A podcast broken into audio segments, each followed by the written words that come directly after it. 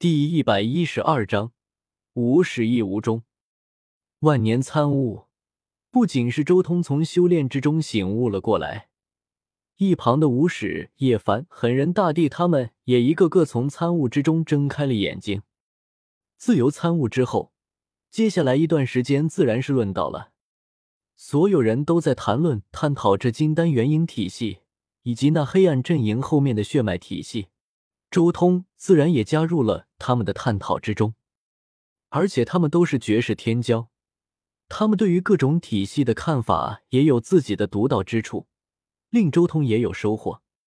叶凡、无始、狠人都已经是红尘仙了，换而言之，都已经是准仙王，沾了个王字，他们已经有了一丝仙王的风采，他们的一些看法更是令周通眼前一亮。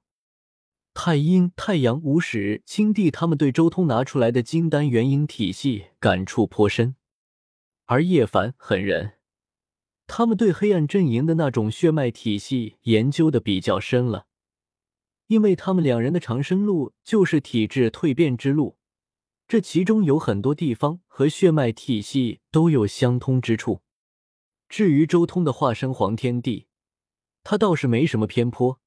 因为他本就是周通的化身，该懂的他都懂了。整个论道过程，周通都没怎么开口，黄天帝全程带他开口。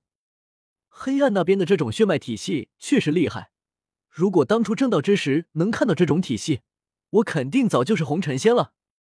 论道之时，叶凡也不住感叹。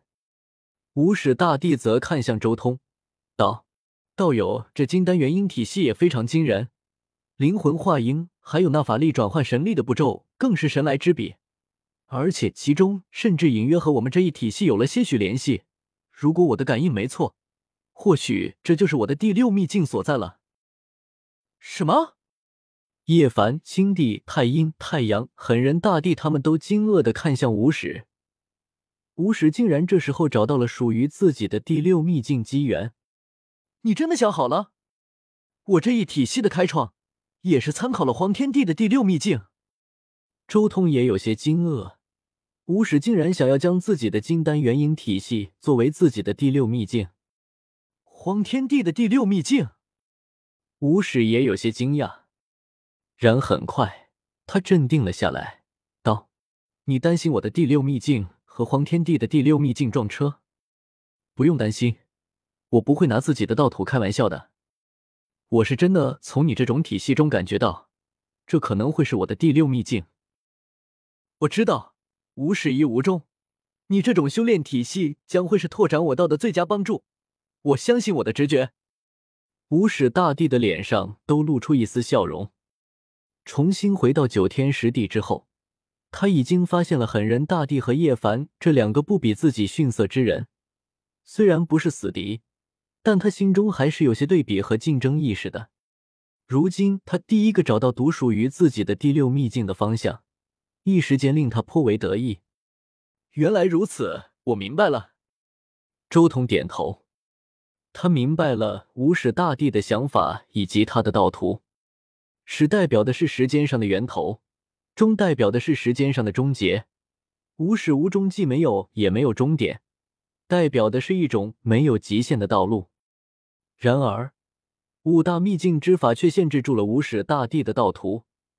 他的道无始无终，但他自身却没有达到如此高度，限制了他大道的前进。而另一边，周通这种金丹元婴体系却正好能解决他的这个问题。金丹元婴体系最大的亮点就在于能量和灵魂上，灵魂化婴，能量化丹。彻底摆脱躯体的限制，尤其是到了后期，碧血金丹融入到灵魂之音内部之后，更是可以彻底让人摆脱躯体的限制。可以说，周通对金丹元婴体系仙王这一层次的补充，彻底让这一修炼体系达到了一个全新的高度，使得这一体系彻底摆脱了先天的极限。至于能达到什么样的高度，就要看修炼者自身的努力了。这种体系配合无始大帝的无始无终之道，非常合适。脱离了自身限制的无始无终能达到什么样的高度？周通现在无法想象。如果以这种东西作为第六秘境，那么无始大帝的第六秘境看起来和黄天帝的举头三尺有神明很类似了。不过，看起来类似，但内涵和本质却是截然不同的。周通心中也默默推算无始大帝可能的第六秘境。恭喜无始道友了！一旁的青帝首先向无始大帝贺喜。他对无始大帝找到自己的第六秘境之路倒是没什么感觉，因为他已经放弃了遮天法，转修内世界之法了。现在恭喜还为时过早，我只是隐约感觉到了自己的道途，但一点头绪都没有。无始大帝摇了摇头，不用灰心，找到了路，接下来就简单多了。随着不断参悟。将来你会一点点找到正确的路的，怕只怕一直找不到自己的路在哪。周通的化身黄天帝开口说道：“哈哈，血皇道友说的不错，找到了路，接下来就好办了。我要回去参悟第六秘境，接下来就告退了。”无始大帝微微一笑，向周通道别：“道友，请。”周通道：“无始大帝道别之后。”转身离去，一条金光大道瞬间延展而来，直抵宇宙深处。无始大帝踏着金光大道直接离开了神域。第六秘境啊！叶凡也长叹了一声，脸色有些复杂。他原以为自己参悟黑暗的血脉体系，眼界大开，修为大涨，但没想到竟然被无始大帝领先了，首先感悟到第六秘境的道路。但很快，叶凡重新恢复以往的镇定，道：“周通，我该回去好好参悟一下我自己的道途，就此别过吧。”请便。周通点头：“我也该回去了。”狠人大帝话不多，道别之后直接离开。三尊红尘仙同时离开了神域。